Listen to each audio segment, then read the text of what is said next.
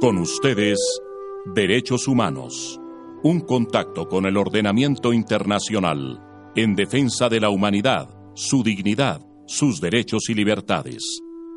Derechos Humanos, con Luis Alfonso Fajardo.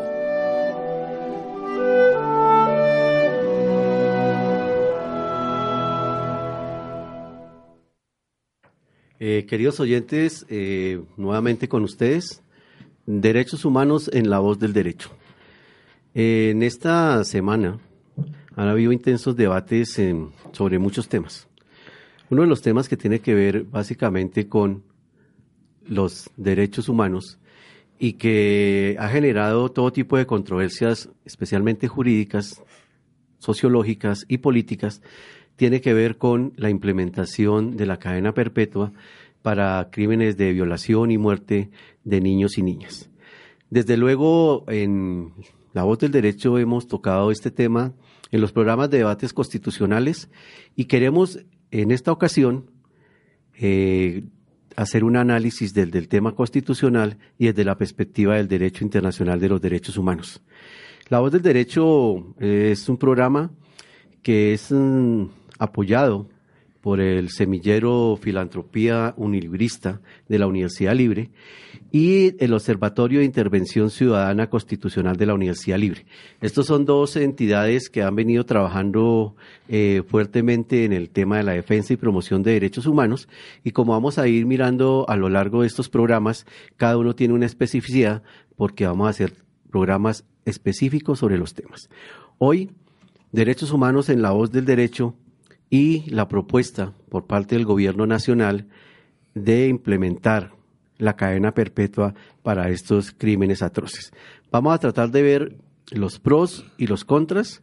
Inicialmente con Sebastián del semillero de, de filantropía unilibrista, nos va a contar un poco cuáles son las cifras que hay en este momento y que tiene tal alarmado al país sobre este flagelo. Sebastián.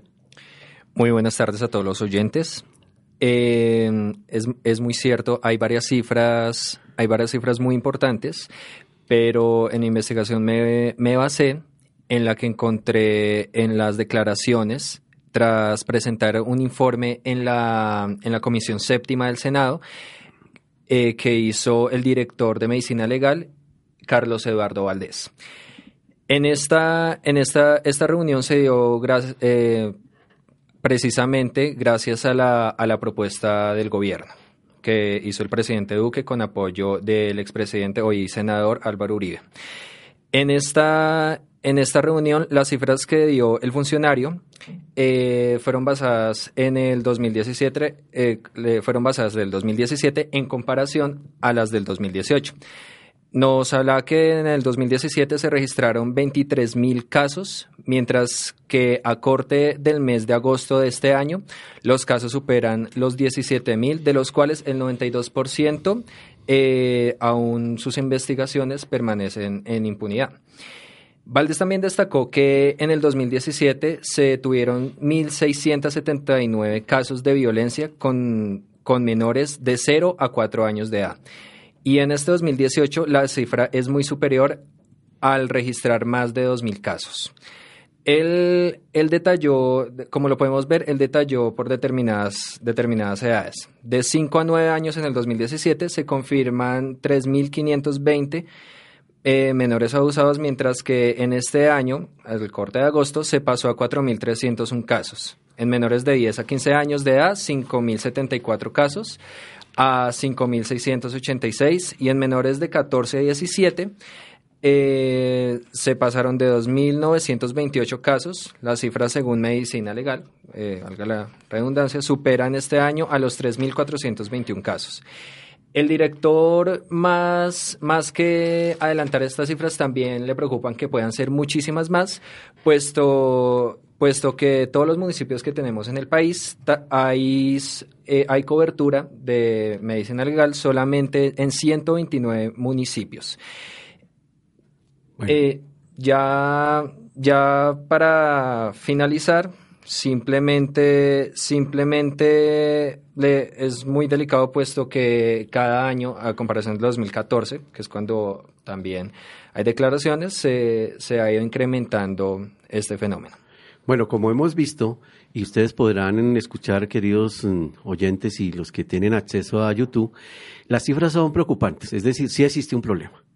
Los que estamos eh, trabajando desde la perspectiva de derechos humanos no podemos negar que existe una problemática, una problemática que en algunas regiones del país va en aumento. El doctor Carlos Eduardo Valdés, director de Medicina Legal, además profesor universitario, eh, ha señalado con insistencia este fenómeno. No es la primera vez que él llama la atención sobre el aumento de la violencia contra nuestros niños y nuestras niñas. Los oyentes pueden encontrar esta información en la página de Medicina Legal. Ellos hacen un documento anual que se llama Forensis. Forensis es el informe que mensualmente está enriqueciendo Medicina Legal, en el cual son basadas las cifras que el doctor Carlos Eduardo Valdés señaló y que en este programa estamos tratando de retomar para ver la magnitud del problema. Es decir, sí existe un problema y las sociedades tienen que responder desde el derecho, desde la educación, desde la política, desde la ciencia, desde la ética a este tipo de problemáticas. En este caso se le queda dar una respuesta eminentemente jurídica, que es el debate que vamos a plantear hoy, a ver si esta problemática tiene solamente una respuesta jurídica o el problema de política criminal, el problema es más estructural. Eh, algunos de los casos que han generado mayor eh, preocupación y que han, han, salido en este debate son justamente casos emblemáticos de niñas y niñas que han sido abusados de manera violenta y cruel y que desde luego tienen a la sociedad colombiana en alta preocupación. Eh, para, para contarnos un poco estas, estas, estos casos emblemáticos, eh, Camila Balbuena del Semillero de Filantropía, unilibrista de la Universidad Libre. Eh, buenas tardes a todos los oyentes. Eh, empezaré hablando acerca de las penas que están establecidas en el Código Penal y las cuales se han impuesto en casos emblemáticos. En cada delito tiene establecida en la parte especial una pena mínima y otra máxima. Entonces, eh, hay, hay circunstancias genéricas que agravan la punibilidad y modifican la punibilidad tales como la tentativa que está en el Código Penal en el artículo 27, la complicidad en el Código Penal en el artículo 30, el exceso en las causales de ausencia de responsabilidad y así hay otras.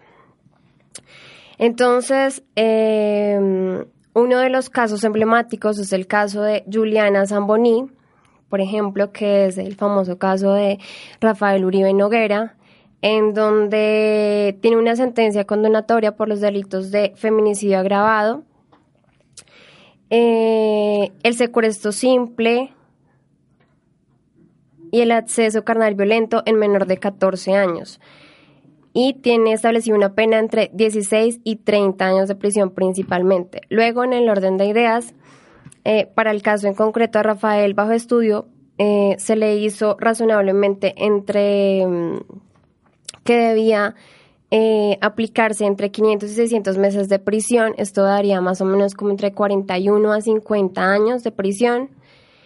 Y finalmente, eh, este proceso estuvo establecido con los parámetros que están en el artículo 60 del Código Penal, que establecen como las mínimas y las máximas en las que pueden decirse o en los parámetros que se puede llegar. Lo que llamamos eh, la tasación de la pena, ¿no? los criterios que tiene el juez para tasar la pena en cada caso concreto. Sí, sí, señor, eh, doctor Fajardo. Eh, también el resultado de esto es que condenan a casi 52 años de prisión a Rafael Uribe Noguera por rapto, violación y muerte de la niña de la Juliana Zamboni. hay otro caso que es el caso de Luis Alfredo Garavito, que es eh, el, el tipo que violó y asesinó a por lo menos 175 niños y está condenado a 48 años de cárcel en Colombia. Este también está requerido para que responda también por macabros crímenes en Ecuador. Y otro caso, que es el caso del señor Freddy Armando Valencia, que dice haber asesinado a 16 víctimas y enterrado sus cuerpos. Eh, esos son niños a 36 años de prisión. Él tiene la condena. Hay algo en común de estos tres eh, casos emblemáticos y es que están en el pabellón del miedo, que así lo llaman y así lo etiquetan, Entonces se dice que están a metros de, de comunicación y que los dejan salir una vez al sol y ese tipo de cosas. Entonces también quiero enfatizar en que hay que tener en cuenta la dignidad de las personas y que estas penas se apliquen eh, también conforme a la Constitución del 91. Sí, este tema, este tema que señala Camila es importantísimo. Ya lo habíamos tocado en otro programa de La Voz del Derecho, que incluso los peores criminales tienen derechos humanos y que es el, tema de la dignidad. Casualmente, la, hace un mes salió una, una nota sobre cómo estaba el señor Noguera en la cárcel de Valledupar. Prácticamente a cada dos horas lo están vigilando, incluso en las noches, cada dos horas lo despiertan para ver si no se ha suicidado, si otro interno no lo ha agredido, no lo dejan comunicarse con el bajo interno, lo tienen en aislamiento, lo cual eh, eh, en, en otros programas tenemos que analizar realmente cómo estaban cumpliendo las penas, porque una cosa son las penas que se imponen, que son legítimas y están en el ordenamiento jurídico, y otra la manera en que esas penas se cumplen. Creo que son dos temas diferentes.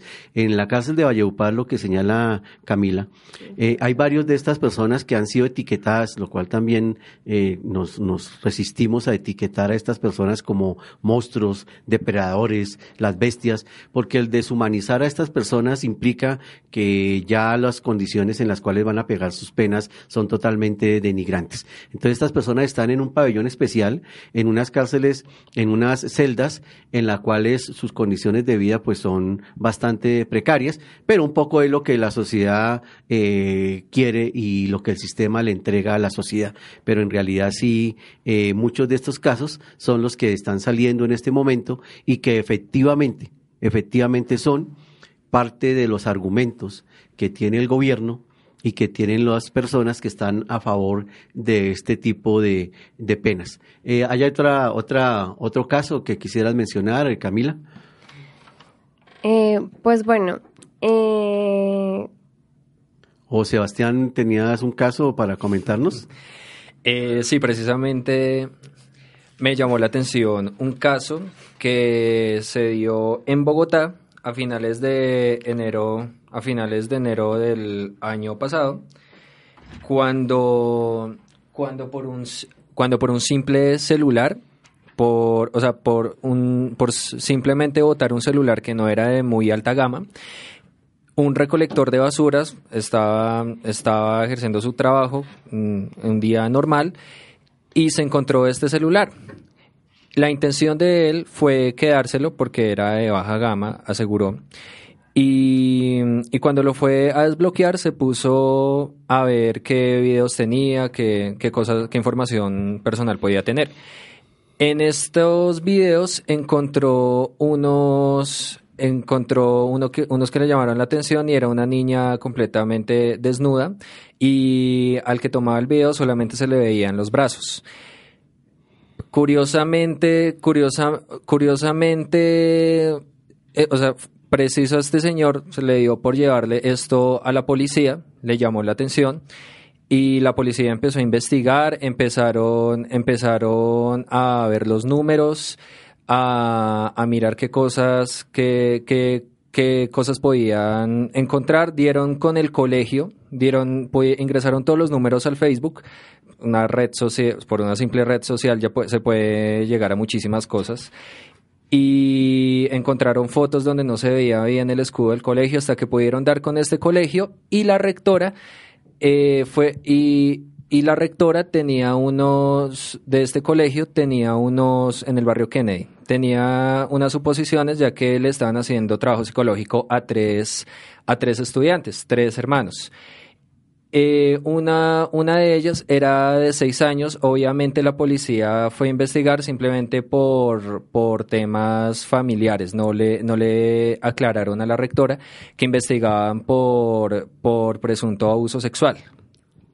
Eh, tenemos en el estudio pues a, nuestro director de La Voz del Derecho, el magistrado, un gran jurista, eh, conocedor de todos los temas de derechos humanos, académico, y para nosotros es un honor tenerlo acá en el programa de Derechos Humanos de la Voz del Derecho. Doctor José Gregorio, esta es su casa y bienvenido nuevamente. Muchas gracias, doctor Fajardo. Un saludo cordialísimo a todos los integrantes de la mesa y, por supuesto, a nuestros seguidores y oyentes en Colombia y en el mundo. Doctor José Gregorio, quisimos continuar el programa de, que ustedes iniciaron en debates constitucionales para aclarar un poco el tema de las propuestas de cadena perpetua para abusadores y violadores de niños y niñas y queremos hacer un, un examen de constitucionalidad a esa propuesta y sabemos que usted ha trabajado en varios momentos este, este tema, doctor José Gregorio. Bueno, ante todo hay que decir, doctor Fajardo, que la cadena perpetua ya está contemplada no para todos los casos, pero está contemplada en la Constitución Política de Colombia. ¿Por qué? Estaba prohibida de manera absoluta en el texto original de la Constitución de 1991, eh, junto con penas como la confiscación, eh, también se prohibió las, eh, que hubiera penas imprescriptibles, en fin. Todo eso está prohibido en la Constitución Política del 91. Pero con posterioridad, en el año 1998, Colombia eh, suscribió el Tratado de Roma, ese tratado mediante el cual se creó la Corte Penal Internacional. Y en el tratado está contemplada la imprescriptibilidad para los delitos de lesa humanidad y para los peores crímenes contra la humanidad, que es aquello de lo cual conoce la Corte Penal Internacional y se previó también la cadena perpetua para algunos casos. Entonces Colombia tenía un problema que era el siguiente. Como quiera que los tratados tienen que pasar por la revisión previa de la Corte Constitucional, se hacía indispensable que la Corte examinara la pena de cadena perpetua y también eh, la imprescriptibilidad de, las, de los crímenes de lesa humanidad y de las sanciones correspondientes a la luz de la Constitución del 91. La Corte habría tenido que declarar inexequibles esas normas del tratado. Cuando la Corte declara una norma inconstitucional perteneciente a un tratado internacional, la consecuencia es clara y la señala la misma Carta Política, y es que el gobierno no puede ratificar el tratado sin formular la correspondiente reserva. Pero ocurre que el Tratado de Roma excluyó las reservas. Frente al Tratado de Roma no puede haber la reserva, que la reserva ustedes saben que implica que el Estado correspondiente, eh, como lo dice el nombre de la institución, se reserve el derecho de no cumplir cierto artículo, eh, cierta parte del Tratado Internacional. Claro, porque su derecho interno se lo prohíbe.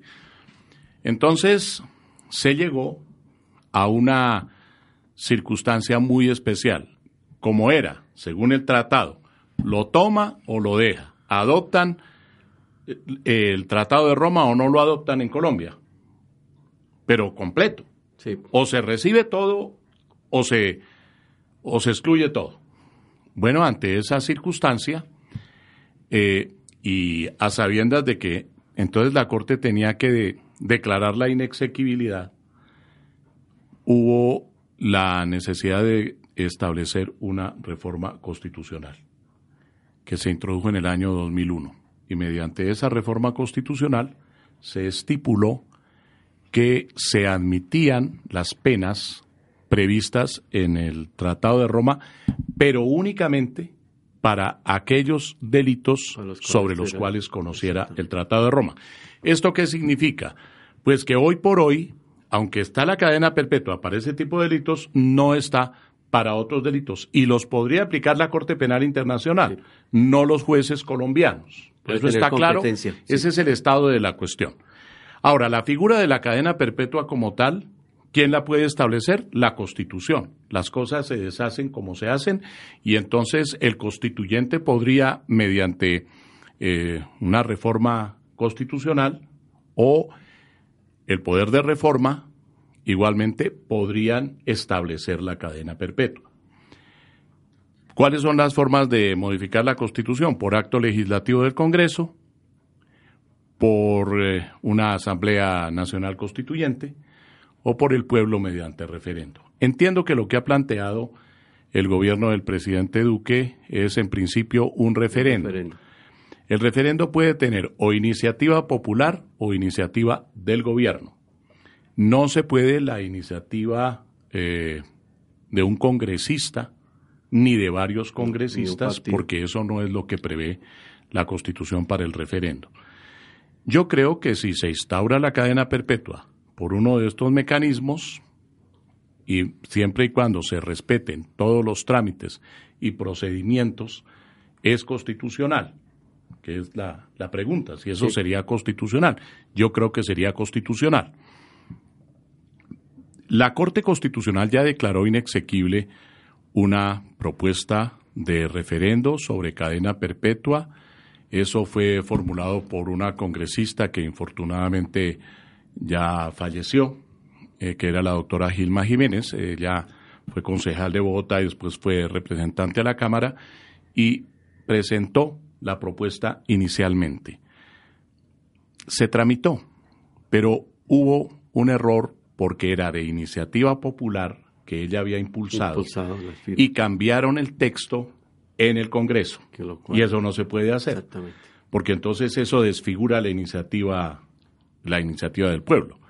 Por lo tanto, la Corte eso lo declaró inexequible, pero la Corte no entró al fondo a decir que era inconstitucional la cadena perpetua como tal. Eso desde el punto de vista constitucional. Quiere decir que se podría nuevamente intentar la acción de tutela por una vía, la acción de la, la, referendo. La pena de cadena perpetua, por una vía diferente. Estaba pensando en la acción de tutela por eso. Que también está eh, en, serio, porque, Porque una de las cosas que, una de las cosas que se está discutiendo también es lo relativo a la, a la tutela contra sentencias judiciales. Y entonces aquí en La Voz del Derecho preguntábamos hace unos días, bueno, ¿y cabría la acción de tutela para defender el, derecho a la, a la acción de tutela contra una sentencia que dictara un juez condenando a alguien a la cadena perpetua? Entonces ahí vienen una serie de interrogantes, porque son muchos los que surgen.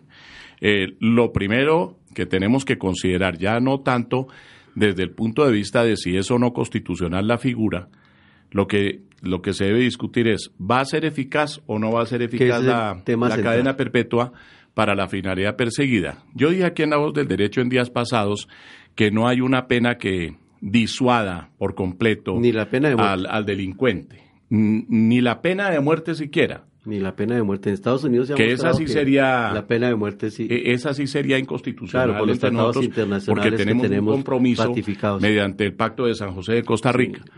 Pero eh, ¿Será eficaz la cadena perpetua? ¿Será eficaz el aumento de penas? Yo creo que todo depende de aplicar efectivamente las penas existentes. Que ya existen. Fundamentalmente. No me opongo a la cadena perpetua. Lo que sí creo es que el gobierno tiene que plantear eso dentro de una política mucho más amplia de protección a la niñez y a la juventud. Porque todos los colombianos sabemos que estos crímenes se están cometiendo y no conocemos en materia de cifras la gran cantidad de actos violentos contra los niños, tanto en el campo de la violencia sexual como de la violencia física, de la violencia intrafamiliar. Eso es algo que ya realmente ha desbordado los límites de, cualquier eh, consideración que se haga. Yo creo que hay que hacer algo, eh, puede ser parte de eso aumentar las sanciones, pero también tenemos que ver cómo hacemos efectivas las, si las que existen realmente están siendo utilizadas, porque hablamos ahora de las cifras y parece que incluso de los que se tiene conocimiento los niveles de impunidad son muy altos, con las penas que existen. Es que ahí Entonces, está el problema. otra pena adicional, ¿qué, ¿qué garantía hay de que realmente... los niveles no, no, nos garantizan. Nosotros con un país con 96% de, de impunidad, todos esos de yo creo que no. Por eso yo siempre me he opuesto a la cadena, a la, a la pena de, muerte, porque además de la impunidad está el otro extremo, el del error judicial. Que y el error este judicial nos llevaría a que a una persona le quitarían la vida y después nos pregunta, aparecería que no. Que era inocente, que no, que no había plena prueba. Entonces, sin duda. Eh, son cosas muy discutibles, pero yo diría, el gobierno sí puede plantear la cadena perpetua seguramente tendría una aceptación muy grande en el país, dado lo que hemos visto en la última época de violaciones terribles contra los derechos de los niños. Eso de la niña violada, asesinada incinerada por un individuo, eh, es algo que va contra todo, no solamente contra cualquier sentimiento de una persona normal, sino, sino tipo contra, de humanidad, contra el país mismo. Es que es un eso, crimen de lesa humanidad, justamente. Eso no lo podemos aceptar todo- en una sociedad civilizada. Pero entonces, ¿qué hacemos? Hay que adelantar una política, hay que pensar en el tema de la educación hacia el futuro, de la formación en principios, en valores.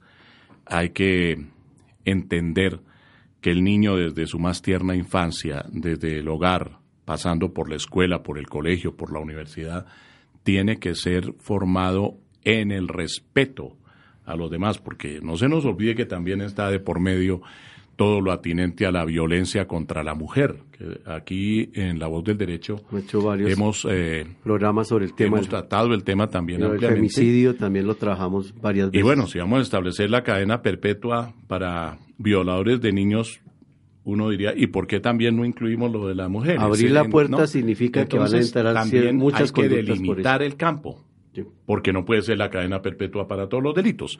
Pero Y terminará aplicándose como en muchos países para los opositores políticos y para los que esa es la, la puerta otro falsa otro peligro. que es abrir esa puerta implica que en algún momento el poder va a intentar utilizar la herramienta para acabar la oposición, los movimientos sindicales, las movilizaciones sociales, que esa es una tentación en gobiernos autoritarios. lo único claro es que sí hay que acabar con la impunidad. Sí.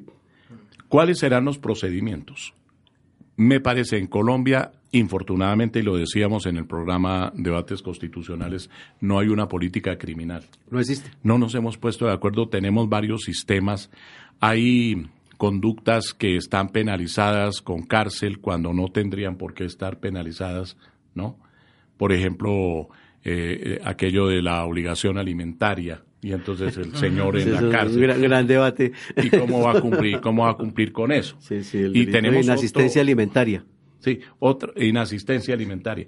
Y otra Los serie de delitos bagatela, los delitos Y en cambio hay conductas sumamente graves, como por ejemplo la de la corrupción de, de, eh, por parte de instituciones eh, financieras eh, que han, se han quedado con los recursos de mucha gente, etcétera, y todo eso se queda impune porque van a unas cárceles especiales con un tratamiento también La corrupción, ¿no? prácticamente Pues de palacio en, en la cárcel, Palacio por cárcel. mientras que en las otras cárceles están individuos Hacinados. hacinados en una situación que es completamente violatoria de todo derecho humano. Eh, en fin, no tenemos una política penal, no tenemos una política carcelaria penitenciaria. Y, y no sabemos bien para dónde vamos. Además, y es algo que me preocupa mucho y se está haciendo con la Administración de Justicia, es que se está improvisando demasiado. En materia de reforma a la Administración de Justicia presentaron un proyecto hace poco el gobierno. Otro proyecto presentó Cambio Radical. Otro hay proyecto cuatro este presentó momento, creo. el Centro Democrático. Y el del Centro Democrático, al día siguiente de su presentación, ya entiendo que el, el presidente del Centro Democrático, el, el doctor Uribe, que es senador de la República, como que le quitó el apoyo, es lo que, lo que se ha divulgado en medios. Pero Entonces, ¿en qué la quedamos? senadora Paloma ¿Y por qué improvisamos con eso? ¿Cómo vamos a improvisar en materia de reforma a la justicia? Y lo propio de parte del gobierno. Entiendo que el gobierno ya, por ejemplo, no quiere modificar la acción de tutela mediante la reforma a la justicia que no tiene nada que ver. Si, si hay acciones de tutela en este momento en el país y muchas, es porque se están violando los derechos fundamentales porque la gente no presenta... están violando mucho. Eh, La gente no presenta demandas de tutela, doctor Fajardo, por, Por- divertirse. Por despachado. Por lo menos a- habrá por allá alguno, algún loco que presente acción de tutela por, por molestar. Pero, Pero no es la generalidad. Y por ejemplo, en materia de salud, dígame si todo esto que está ocurriendo con Medimás y con otras eh, empresas prestadoras del servicio de salud, si todo eso que está pasando no i- implica vulneración de derechos fundamentales y si la gente no tiene otro instrumento que la acción de tutela, claro, es el único instrumento. Queda- es la única que herramienta dispone. que queda, Y entonces se lo vamos a quitar al ciudadano común y corriente y le vamos a decir que se vaya a la jurisdicción correspondiente, como decía el proyecto del gobierno, a la jurisdicción correspondiente. Entonces, si es un problema penal, vaya a la jurisdicción penal. Si es un problema civil, vaya a la jurisdicción civil. Sí. Y ciertos derechos, como por ejemplo el derecho a la intimidad, o como por ejemplo el, derecho a la salud. ¿Cuál es la especialidad de esos derechos? Pues es la Constitución o el derecho a la igualdad. ¿A qué jurisdicción nos vamos? Mm. Entonces es un poco también de ignorancia de lo que significan los derechos fundamentales. Pero bueno, esto lo hago eh, o lo digo a título de comentario solamente porque el tema del programa es la cadena perpetua.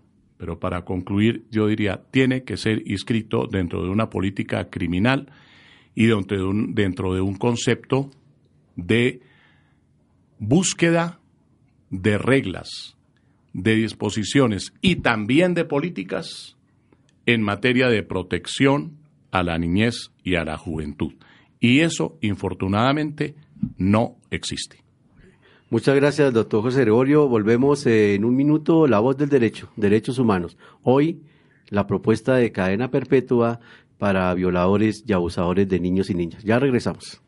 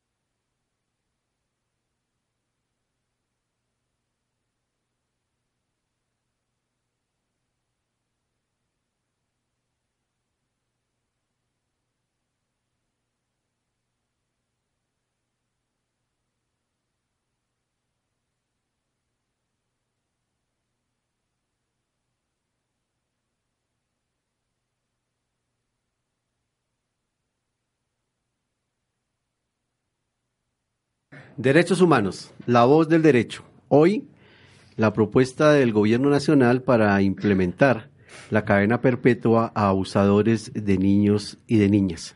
Tuvimos el, honor de escuchar al doctor José Gregorio Hernández, eh, que además de ser, haber sido presidente de la Corte Constitucional es uno de los juristas más connotados del país.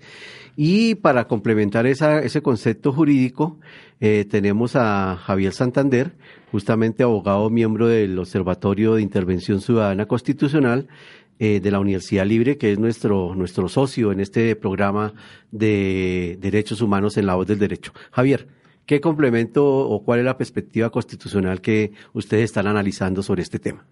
Bueno, muchas gracias, profesor Fajardo, muchas gracias a los integrantes de la mesa por la invitación. Bueno, básicamente en estos cortos minutos intentaré defender una tesis un poco intermedia frente a la necesidad de una prisión perpetua para violadores de menores de 14 años, o por lo menos menores de edad.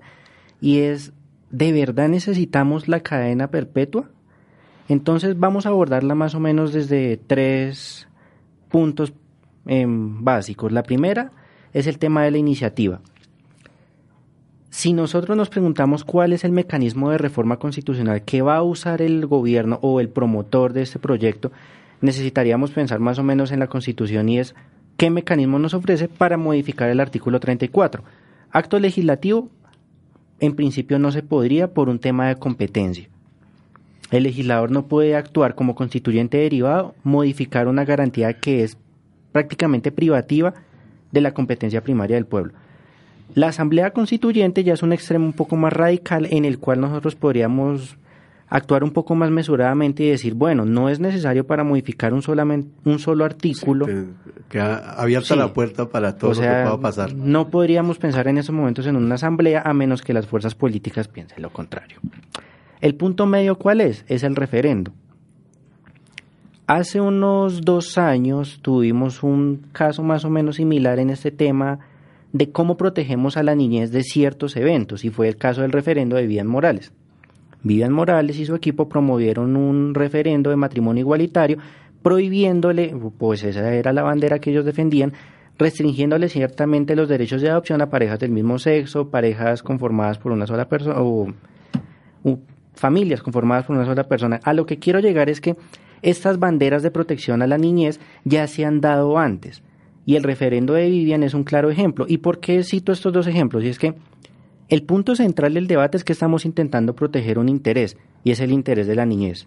Ya sea bien o de protegerlos de familias conformadas por parejas del mismo sexo, o en este caso, de ciertos hechos lamentables como es el acceso carnal violento.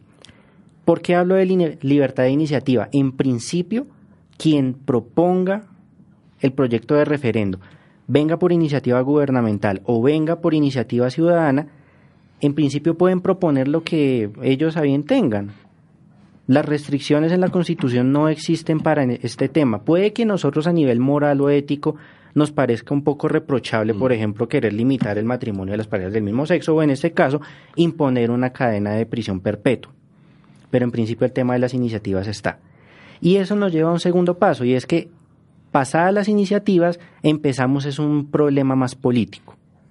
El proyecto de referendo tendrá que pasar por todos los ocho debates bajo las estrictas ritualidades que establece la Ley Quinta del 92 y toda la demás jurisprudencia en materia de identidad flexible y en materia de consecutividad. ¿Qué quiero decir con eso? Apenas está empezando el debate y es un debate netamente político. Pero si queremos podemos pasar el debate a un tema un poco más jurídico y empezar a preguntarnos desde ahora, y ese es el segundo punto de mi disertación, y es los problemas del control de constitucionalidad que tendría la, la propuesta en sí misma. El tema es sencillo. Al referendo lo van a empezar a analizar desde los ojos de la teoría de la sustitución de la Constitución. Y es con esa teoría que nos vamos a empezar a jugar la viabilidad o no del proyecto de referendo. Entonces, pasó lo mismo con el tema del referendo de Vivian Morales. Desde el inicio se le decía a esa señora que el proyecto de referendo no podía en sí mismo llegar a la Corte Constitucional sano y salvo, porque en principio implicaría una regresividad en materia de derechos fundamentales. Puede que en este tema nosotros nos hagamos la siguiente pregunta imponer una cadena de prisión perpetua implicaría en sí mismo una regresividad? Y no es, no es solamente ese tema.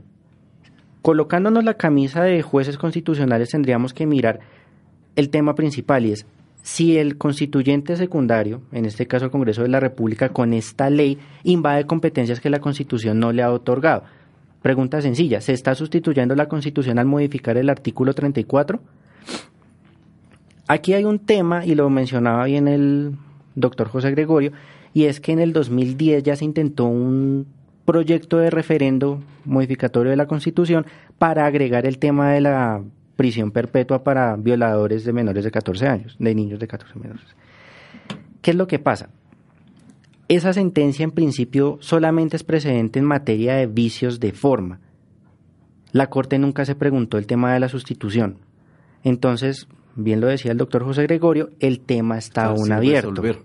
O sea, a materia, digamos, si me perdona la expresión, en fondo, la cuestión no está decidida.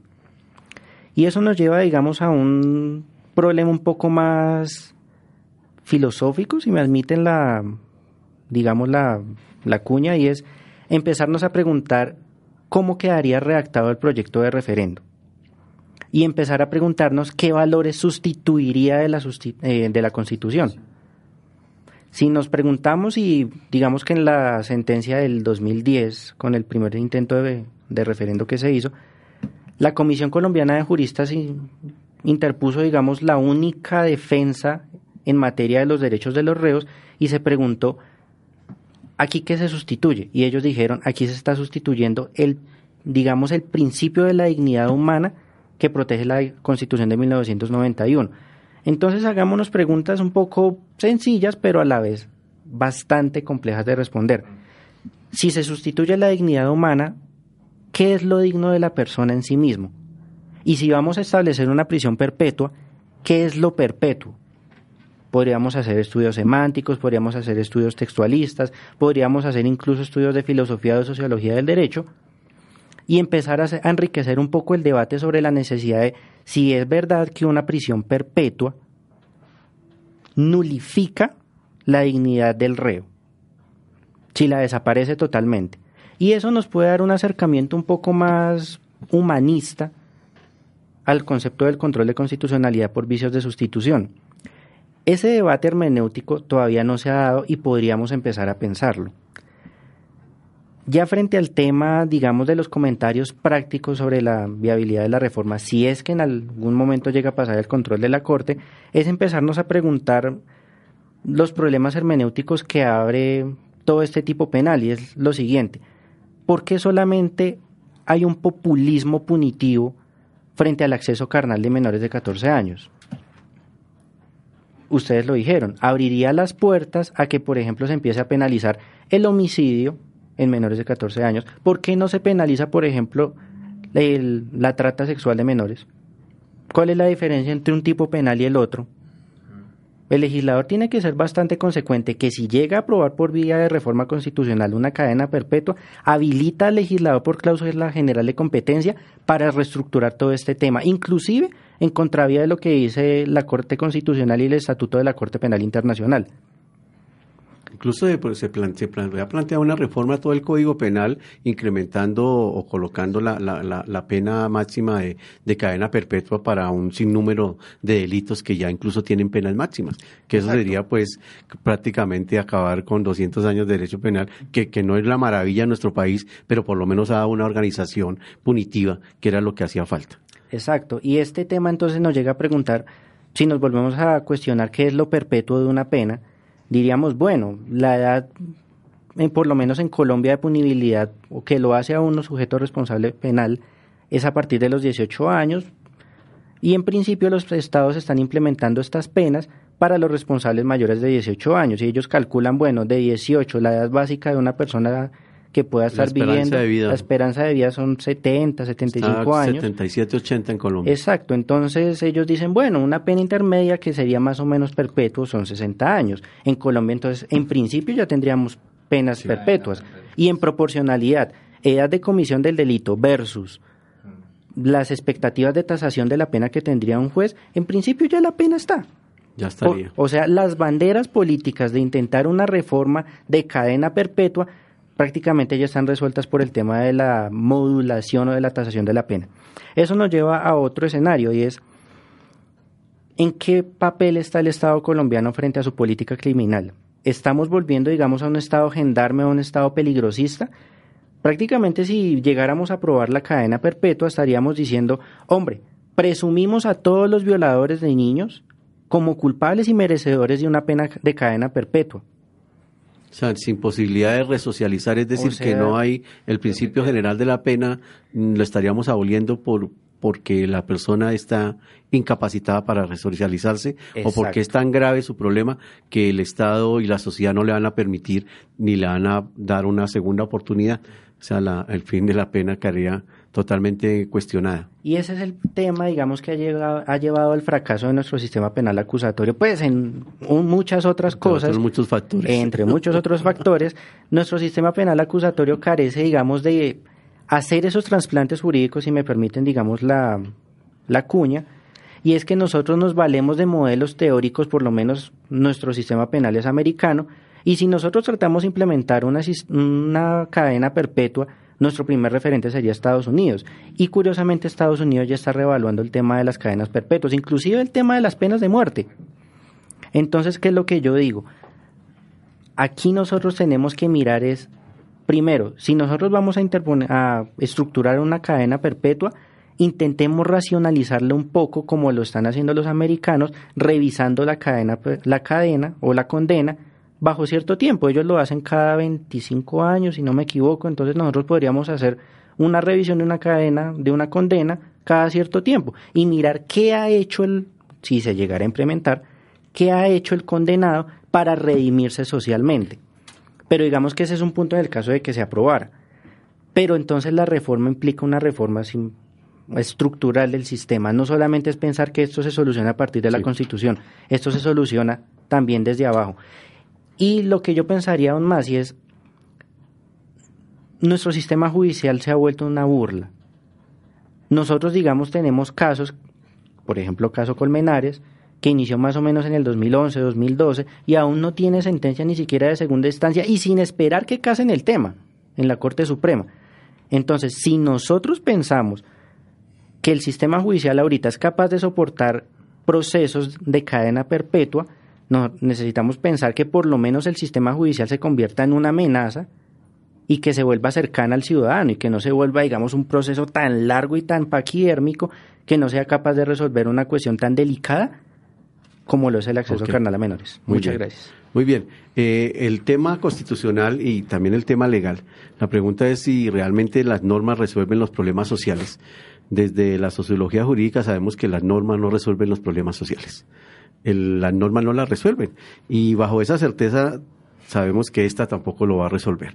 Y Manuel tenía algunos, algunos comentarios sobre los, mm, sobre los posibles eh, comentarios a favor y en contra que ha venido surgiendo esta polémica que, como lo decía Javier, apenas está comenzando, es decir, que vamos a tener de esto por mucho tiempo. No sé si nos quieres contar algunas opiniones a favor y en contra de este debate. Sí, bueno, eh, primero que todo yo quería hacer un paréntesis antes de iniciar y es retomar algo que dice Javier Santander, es muy importante y es em, realmente que estos debates se analicen y se debatan con el panorama de los derechos humanos. Es más que todo eso, sí que tengamos una visión de derechos humanos, un estudio, el enfoque, de los derechos humanos para realmente analizar este tipo de propuestas, este tipo de iniciativas gubernamentales.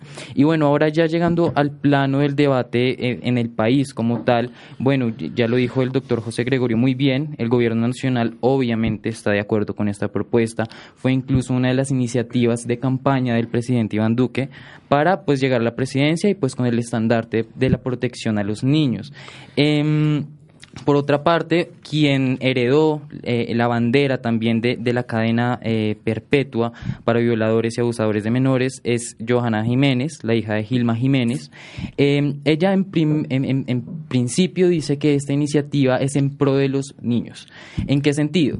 En que cuando se eh, imputa la cadena perpetua a un abusador, a un violador de menores, este queda encerrado en un lugar y esto quiere decir que esta persona no va a existir dentro de la calle, dentro de la sociedad, eh, cercano a los niños para que eh, vuelva a cometer estos delitos. Siendo así, ella dice que esto es asegurar a los niños de que existan más abusadores en la calle. Eh, por otra parte, dice que es, esta es una propuesta que el país le debe también a los niños y es la única propuesta viable que puede existir respecto a esta temática. ¿Por qué? Porque ella dice que, ok, a ellos los acusan de populismo punitivo, pero quienes los acusan de populismo punitivo no han realmente creado, eh, proyectado una normatividad o unos planes sociales, planes de desarrollo que manejen esta temática. Entonces ella dice que al no existir otras opciones, realmente la cadena perpetua es la única opción que podría existir. Em, también ella acepta que esto no arregla del todo el problema, pero es un mensaje contundente de sociedad contra estos abusadores. Y bueno, eso por una parte. Respecto al, bienestar familiar, encabezado por Juliana eh, Pungilupi, ella dice que apoya la cadena perpetua, que se debe apoyar la cadena perpetua, se debe acudir a todas las herramientas posibles. En este caso, eh, el endurecimiento de la pena, que sería la cadena perpetua. Pero ella no se queda allí, sino que ella va más a fondo y dice que también esto es un tema eh, integral, que no solo se debe ver desde la pena como tal, sino desde la sociedad, desde el análisis familiar, desde el análisis psicológico, antropológico. Eh, la cito y dice, no somos una cultura propensa a hablar de temas psicológicos, psiquiátrico y emocional desde la niñez, desde la educación por ende, ella em, da a entender que hemos llegado a este punto de crímenes tan atroces, de que esté ascendiendo tanto el crimen de, abuso sexual en el país, a que eh, Colombia no está realmente acostumbrada a tratar estos, estos em, casos. Y bueno, ese es el escenario a favor. No sé si eh, prosigo con quienes están en contra o lo dejamos para Bueno, yo creo que básicamente sí nos interesa una opinión de pronto de los que los más contradictores del tema. Ya aquí también hemos vislumbrado que la opinión de la de la voz del derecho es que más o menos que respetando las formas puede ser un tema que jurídicamente se podrá, constitucionalmente se podrá, pero la gran pregunta es si servirá. Entonces, ese es el poco el interrogante. Si quieres, coméntanos alguna opinión sobre, sobre estas propuestas. Bueno, quien siempre ha sido acérrimo, eh, que está en contra de, la cadena perpetua y de la pena de muerte, ha sido el, reconocido penalista Iván Cancino. Él dice que ni la cadena de, ni la pena de muerte ni la cadena perpetua ayuda a que no exista violadores. ¿sí? Eh, realmente estas penas no disuaden al violador a cometer como tal el delito. También dice que el sistema penitenciario y punitivo, como lo decía Javier Santander, ya realmente existe una normatividad que no se llama cadena perpetua, pero realmente actúa como una cadena perpetua, que es como la pena máxima, por ejemplo, Rafael Uribe Noguera. Em, yo también lo considero como una redundancia, por decirlo así, punitiva, penalista. Eh, también dice que eh, esto va en contra de un Estado social de derecho, ¿sí? Porque está cercenando eh, de una u otra manera que la justicia sea resocializadora, que la pena sea resocializadora. Entonces está yendo en contra de los principios de un Estado social de derecho. Él hablaba algo muy interesante y dice que, eh, en, contradiciendo a, Joana Jiménez en un debate en RCN, decía que eh, no se puede catalogar a un violador como un enfermo mental sin cura. ¿Sí? Porque cuando se cataloga a un violador como un enfermo mental sin cura, esto quiere decir que esa persona sería inimputable. Por ende, su pena no sería ni en la cárcel, sino en un, en, un centro psiquiátrico. Entonces no se puede hablar de violadores como enfermos mentales sin cura, sino simplemente delincuentes acérrimos. Eh, y bueno, realmente este es el panorama que, que estipula él. Y bueno, finalizando, también dice que el derecho penal debe ser la última ratio. ¿Sí? que existen otras instancias, por ejemplo, el derecho a la familia, eh, perdón, el derecho de familia, eh, toca eh, realmente prevenciones para que no se use el derecho penal, como por ejemplo los dictámenes o las sentencias de jueces para alejar al agresor del niño. Y bueno, finalmente, eh, en la voz del derecho, la doctora Dione Alexandra Cruz mencionó la ley 1620 de 2013, en el sentido de que esto debe ser una política eh, pública, ¿sí? que se debe trabajar en la educación dentro de los colegios, en la educación sexual. Y es algo muy importante lo de la educación sexual. ¿Por qué? Porque considero que cuando se le enseña a los menores, obviamente con un discurso moderado de, de su edad, que las supuestas caricias que pueda existir de ese tío, de ese abuelo, de ese padre, de ese vecino, no son caricias, sino realmente abusos, el menor ya tendrá una mente abierta a lo que puede estar sufriendo. Porque lastimosamente, y como lo dicen muchas cifras del bienestar familiar, los niños se enteran que están siendo abusados ya después de seis años, cuando cumplen 12, 13 años, ¿sí? Y realmente se debe trabajar como política preventiva desde la educación en los colegios y la educación a los niños eh, desde muy temprana edad. muy bien. Bueno, para ir cerrando el programa, vamos a hacer unas, unas breves conclusiones. Voy a dar la palabra a cada uno de nuestros invitados para que muy brevemente cierren, cierren su tema y podamos llevar a una conclusión final que, como les digo, no es una conclusión, sino es apenas el inicio de un gran debate que seguramente nos tendrá ocupados durante algunos años. Eh, Sebastián, ¿quieres hacer una conclusión y cerrar tu intervención? Eh, sí, ya para cerrar mi intervención sobre el caso del que les estaba hablando, lo que más me, lo que más impacto me parece que causó fue que al final de todo el menor no, no, la menor no estaba consciente a propósito de lo que hablaba mi compañero Emanuel, de que estaba siendo abusada. Simplemente el abuelo que resultó siendo el, el violador lo, le decía que era un juego y que si no jugaba, Dios se iba a poner, se iba a poner furioso. Eso me parece muy importante, el trabajo psicológico que se le da a los, se le puede dar a los niños desde, desde temprana edad. Y sobre el tema, en, el en la parte de la justicia, me parece, estoy muy de acuerdo en que hay muchísimas falencias, no solo en casos como estos, sino otro ejemplo muy claro, eh, saliéndome un poco del tema de la, la agresión eh, en contra de los niños, es el reconocido caso de, de Jaime Garzón, un caso que ya lleva más de 20 años siendo investigado tiene ya unos testigos, ya hay, ya hay pruebas de, de, ya hay unos implicados, pero todavía no se acaba de, la justicia colombiana no termina de resolver quién fue el que lo, el, que, quién fue la cabecilla de este, de este crimen de lesa humanidad. Me parece, estoy muy de acuerdo con que no solo en casos como estos hay falencias, sino que es en la justicia en general. Muchas gracias. Eh, Javier, para concluir. Bueno, muchas gracias, doctor Fajardo. Mm, ¿Qué podría decir? El debate está abierto. Ya los bandos están polarizándose, como cosa rara, y el debate se tiene que dar en las instancias que se tiene que dar. El Congreso en estos momentos y el sistema normativo colombiano lo permite, nos permite dar estos debates. Si se llega a aprobar la cadena perpetua, tenemos que ser muy conscientes en qué es lo que vamos a implementar si vamos a implementar una cadena perpetua con varios controles de revisión y digamos con facultad de mutabilidad de la condena, otorgar digamos este tema digamos a expertos, jurados de bueno, jurados de conciencia podría ser muy complicado. Mm. Pero digamos es volver un tema no tan la bandera política de satanizar o digamos volver a un tema inquisitorial de colocar en una hoguera, en una palestra pública al violador, sino por el contrario, ¿qué se va a hacer si una vez se le impone la cadena perpetua? ¿Qué vamos a hacer con esta persona? Digamos, para transformarla en alguien que de verdad le sirva a la sociedad. Es lo que yo podría decir. Eh, Camila. Eh, bueno, muchas gracias. Eh, cabe resaltar acá que, que las penas, el aumento de las penas no significa que conduzca a la, a la prevención de la conducta. Esto quiere decir que, digamos, sí, está bien. Eh, mientras está en la cárcel, un sujeto privado de la libertad eh, que ha violado, que ha usado sexualmente a los niños, sí eh, se protege mientras está en la cárcel, ¿ok?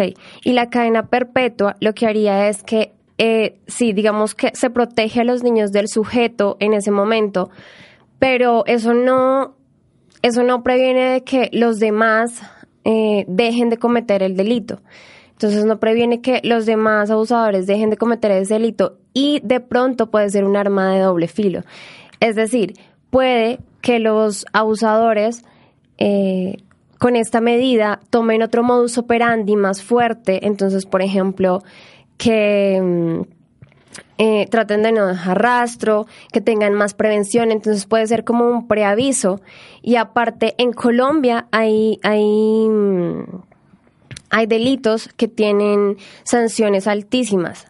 Pero eh, eso no quiere decir que hayan dejado de, o sea, que las, que las cifras hayan disminuido porque se le subió la, la, sanción o la pena a ese delito. Un ejemplo de ello es el maltrato intrafamiliar, por ejemplo. Eh, se le ha subido altamente eh, la pena y las sanciones eh, últimamente el 300% y las medidas y las cifras siguen iguales. Entonces, no, no es un mecanismo oportuno eh, que se instaure la cadena perpetua porque esto no nos asegura que los niños vayan a estar mejor, sino nos asegura que, eh, el gobierno colombiano está retrocediendo está retrocediendo y no está viendo, por ejemplo, el tema psicológico que mencionaba el compañero Immanuel me parece muy importante, no solamente en las escuelas de los niños y en la educación de los niños, sino también hay que ver el trasfondo de las personas que cometen los delitos sexuales. El trasfondo, por ejemplo, lo que yo hablaba del caso emblemático de eh, la etiqueta del monstruo de la soga. Entonces, este, eh, este señor eh, en estudios eh, se le han probado eh, varias cosas de que el señor eh, efectivamente desde pequeño había tenido como unos problemas psicológicos y así, entonces muchas personas lo ven de una manera degradante, pero no, no ven más allá. O sea, no ven el tema psicológico y lo sociológico realmente el problema. Entonces lo que hacen es encerrarlos allá en esa cárcel eh, y, ya, y eso realmente no garantiza la resocialización. Y la condena perpetua, pues menos. Ok, muy bien, Camila. Y Manuel, para concluir ya entonces eh, con tu intervención. Eh, bueno, primero agradecer a la voz del derecho por este espacio. Eh, segundo, más que todo, decir que mm, sorprende realmente la política o la forma en cómo está llevando la política este gobierno. Eh, el gobierno Duque se regocija en decir que tiene los ministros más técnicos, por decirlo así, pero realmente en sus políticas no estamos viendo ninguna clase de tecnicismo. Eh, realmente, como ha sucedido con lo del eh, glifosato, eh, la dosis mínima, ahora la cadena perpetua, son realmente políticas o planes políticos que no tienen ni eficacia, ni validez, ni científica, ni jurídica Simplemente lo que quieren hacer es un eh, eh, endulzar el oído pues al pueblo colombiano, porque el pueblo colombiano está acostumbrado a que el discurso del, eh, del populismo punitivo sirve. Entonces realmente preocupa este escenario que está viviendo Colombia ahora respecto a los derechos humanos y bueno, como se ha dicho, el debate pues está em, empezando. Bueno, realmente parte de la intención de la, de la voz del derecho y con el Observatorio de Intervención Ciudadana y el Semillero de investigación, filantropía o librista es llegar también a los centros educativos. Esta es una de las tareas que en las cuales estamos muy comprometidos, que estos debates lleguen a las emisoras de las universidades, de los colegios, para lo cual ya tenemos un grupo más o menos consolidado de colaboradores, pero la idea sí es hacer llegar estos programas porque estos debates tienen que ser del mundo académico. Justamente el proceso de formación no solamente de los abogados, de los sociólogos, de los psicólogos, tienen mucho que ver con el tema de políticas públicas. Algunos temas que nos preocuparían, el tema, por ejemplo, de la falta de política penitenciaria, el tema del hacinamiento.